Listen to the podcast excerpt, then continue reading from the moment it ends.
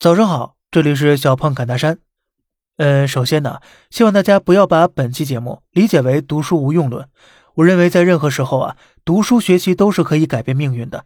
但是最重要的是呢，读书学习并不是单纯的等同于做题和考试。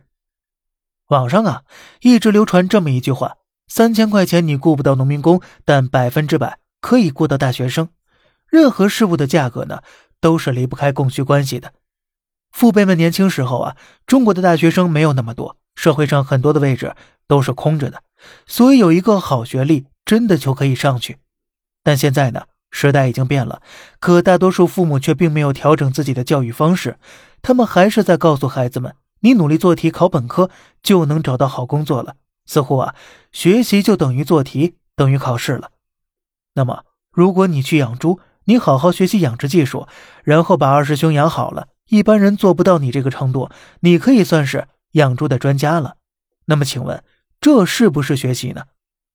如果你认为这不是学习，只有考试一百分才是学习，那么人就很难逃避内卷的命运了，因为你只承认一条路。双减之后，爹妈开始搞分流了，可能因为家长舆论不满吧，又取消分流的表述了。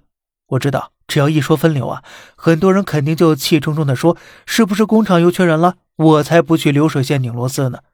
实际上呢，根据关于深化产教融合的若干意见，职业院校要瞄准未来主流技术和新兴产业，积极设置极具稀缺性与竞争力的特色专业，充分融合大数据技术、物联网应用技术、虚拟现实应用技术、人工智能技术、无人机应用技术、信息安全技术等等专业。